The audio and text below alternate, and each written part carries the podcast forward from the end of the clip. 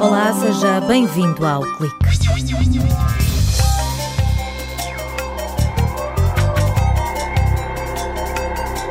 Pela primeira vez, os cientistas detectaram ondas gravitacionais. Foram teorizadas por Albert Einstein há 100 anos, mas nunca antes tinham sido confirmadas. A descoberta abre uma janela para espreitar uma face do universo, até agora invisível. Pode um medicamento servir para tratar uma doença e, ao mesmo tempo, ter um efeito anti-envelhecimento? Sim, pode. E tudo graças a uma molécula sensacional que vamos conhecer no episódio de hoje com Paulo Ribeiro Claro, docente e investigador no Departamento de Química. Uma equipa de investigadores da Universidade de Aveiro analisou a relação entre o tipo de castas, as características do solo e os fatores ambientais. O estudo concluiu que o potencial enológico de cada casta varia em função do local onde é cultivada uma informação útil para produzir vinhos de maior qualidade.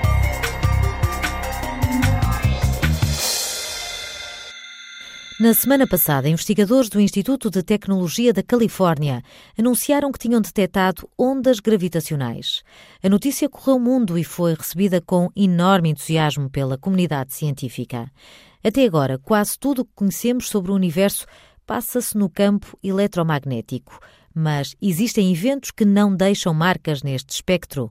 Com esta observação, Carlos Herdeiro diz que se abre uma janela para espreitar uma nova camada da realidade que até agora era invisível. É como se estivesse a ver uma peça de teatro onde no palco evoluem personagens. E algumas destas brilham. Acontece que quem está a ver, os espectadores, de facto são surdos e, portanto, só vêem. Mas para além daquelas personagens que brilham, existem outras que estão em cantos remotos do palco e que não têm luz própria. E também não estão a refletir neste momento nenhuma luz de vizinhos. E estão a falar. E como nós somos surdos, não conseguimos perceber esta trama cósmica, este diálogo que está a decorrer. O físico da Universidade de Aveiro explica que as ondas gravitacionais são vibrações periódicas do espaço e do tempo, tal como acontece quando atiramos uma pedra para um lago e se formam ondas na superfície. O espaço, de facto, encolhe e estica de um modo periódico. Aquilo a que nós chamamos gravidade eh, foi descrito há mais de 100 anos agora por Einstein como sendo deformações do espaço e do tempo.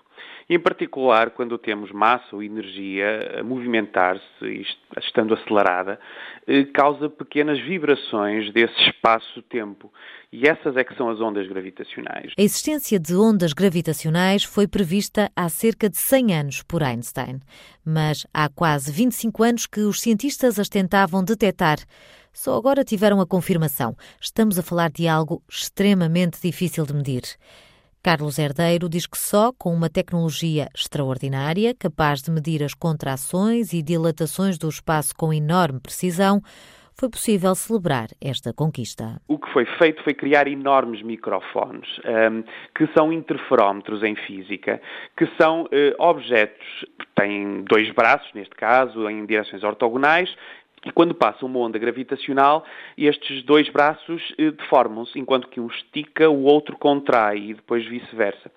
E aquilo que se faz é enviar luz ao longo destes braços e ver se de facto a luz ao longo de um braço e ao longo do outro braço demora o mesmo tempo. E quando passa uma onda gravitacional, como um estica e o outro contrai, de facto demora um tempo ligeiramente diferente. O que os cientistas observaram foi a colisão entre dois buracos negros que deu lugar a um único.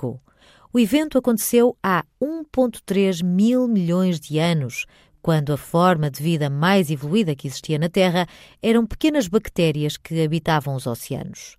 Mas para explicarmos a existência destas ondas, há que recorrer à teoria da relatividade geral. Essa teoria, que foi estabelecida por Einstein em 1915, há um pouco mais de 100 anos, eh, prevê que quando existem massas em movimento, como eu dizia, há emissão de ondas gravitacionais. E o que a comunidade tem feito há cerca de, desde há 10 anos para cá, é de tentar usando computadores, ver qual seria o sinal emitido quando, por exemplo, dois buracos negros colidem. Ou seja, como é que são as formas de onda, como é que é a forma do sinal para diversos tipos de buracos negros que eh, formam uma biblioteca. E aquilo que a colaboração LIGO faz é, dado o sinal, vai comparar aquele sinal com centenas de milhares de formas de onda que foram produzidas por estas simulações e ver qual é o melhor ajuste. E o melhor ajuste foi o de dois buracos negros que colidiram para dar origem a um buraco negro com cerca de 62 massas solares. Os cientistas concluíram que a soma das massas dos dois buracos negros não é igual à massa do buraco final porque há uma enorme quantidade de energia que é emitida como radiação gravitacional. O investigador da Universidade de Aveiro sublinha que a descoberta prova que Einstein estava certo e que podemos recuar no tempo para escutar o que terá estado na origem do universo. Estas ondas, ao contrário das ondas eletromagnéticas, eh, interagem muito fracamente com toda a matéria, por isso que também é muito difícil de detectá-las. O que é uma uh, dificuldade, mas também é uma enorme vantagem, porque significa que a informação que elas trazem é extraordinariamente virgem, não é uh, distorcida pela sua viagem, é muito fidedigna de quem as criou. E, portanto, nesta orquestra, esta orquestra que está a tocar desde o início da peça, que são as ondas gravitacionais emitidas muito perto do Big Bang, vai nos dar informação eh, que de outra maneira seria impossível sobre o que terá acontecido perto dessa potencial origem do universo. O laser construído para o LIGO, essa luz que é enviada através dos braços deste interferómetro, não serve apenas a física fundamental. A empresa que o construiu vende agora o laser para processar chips de computador.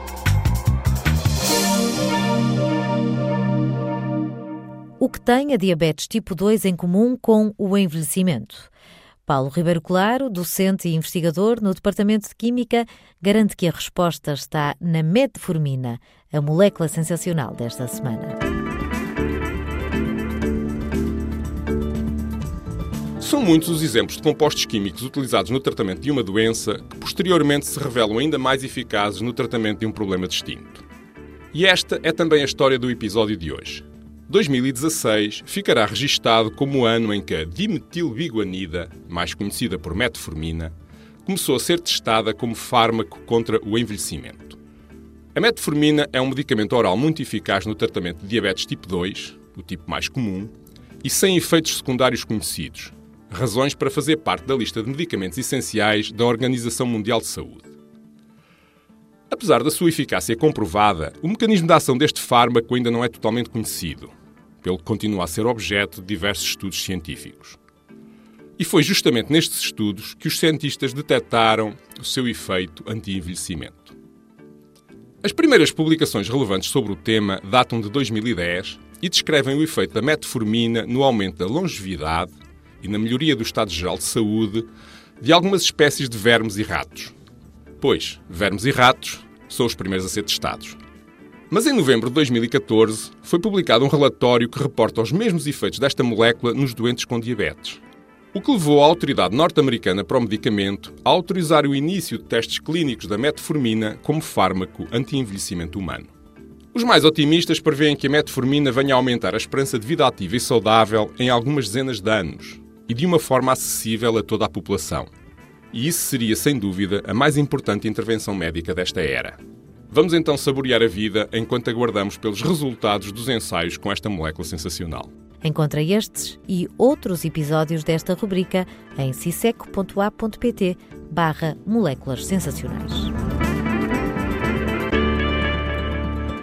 Um estudo feito no Departamento de Química da Universidade de Aveiro, em parceria com uma empresa da Bairrada, veio dar aos produtores uma ferramenta para melhorarem os vinhos.